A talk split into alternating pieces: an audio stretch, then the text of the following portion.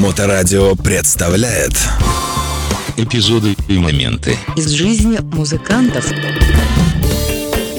Эпизод о том, как Элвис Пресли однажды умолил президента Ричарда Никсона позволить ему стать секретным федеральным агентом. У покойного Элвиса Пресли была такая необычная внешность, которая делала его одним из самых узнаваемых людей на планете. Имея это в виду, идея о том, что он станет секретным агентом, могла показаться выше фарса и катастрофы. Но это не помешало ему умолять президента Ричарда Никсона осуществить это. Элвису даже удалось организовать встречу в овальном кабинете 21 декабря 1970 года. Беседа, которая остается одним из самых странных инцидентов, которые когда-либо происходили между этими четырьмя стенами, видевшие свою долю странных сцен.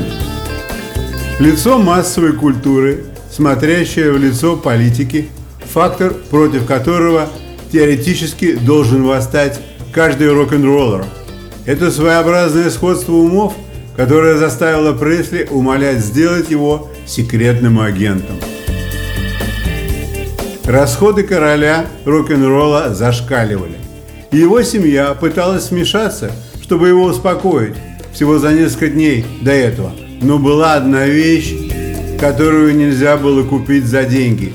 Удостоверение личности от Федерального бюро по наркотикам и опасным лекарствам из Вашингтона. Затем Элвис разработал тщательно продуманный план, как заполучить заветную бляху, и решил вылететь в Вашингтон из Лос-Анджелеса. Он знал, что это единственный предмет, которого не достать одними богатствами. Каким-то чудом о его бегстве из Калифорнии узнал сенатор от Калифорнии Джордж Мерфи. Он-то и велел Элвису написать письмо президенту, предлагая свои услуги в войне с незаконными наркотиками как способ получить желанную бляху. Элвис был искренне увлечен этой темой. А ведь лекарства, отпускаемые по рецепту, в конечном итоге стали причиной его собственной смерти через несколько лет. Наркокультуры, элементы хиппи, СДС, радикальная организация студентов демократической общества, черные пантеры и так далее, не считают меня своим врагом, или как они называют частью истаблишмента. Я называю это американским, и мне это нравится, написал он в своем письме. Я могу и буду делать больше пользы, если буду федеральным агентом по особым поручениям. Буду помогать, делая это по-своему, общаясь с людьми всех возрастов. Прежде всего, я артист, но все, что мне нужно, это федеральные полномочия и бляха. Я глубоко изучил злоупотребление наркотиками и коммунистические методы промывания мозгов. И нахожусь прямо в центре всего этого – где буду делать все возможное», – продолжал Элвис. Поначалу Никсон не хотел встречаться с королем и чувствовал, что у того был скрытый мотив. Однако один из его помощников, Эгил Крок, который был большим поклонником Пресли, изо всех сил стараться убедить президента изменить свое мнение, и каким-то образом это сработало. Крок отметил, что Джанни Джаплин и Джонни Хендрикс недавно умерли от передозировки – и это было, по его словам, отличной причиной для участия Элвиса в попытке добиться изменения общественного мнения, настроить людей против наркотиков. Дуэт между королем и президентом занял 30 минут. Среди прочего, они поговорили о молодежной культуре, что привело к тому, что Пресли выразил свое презрение группе The Beatles.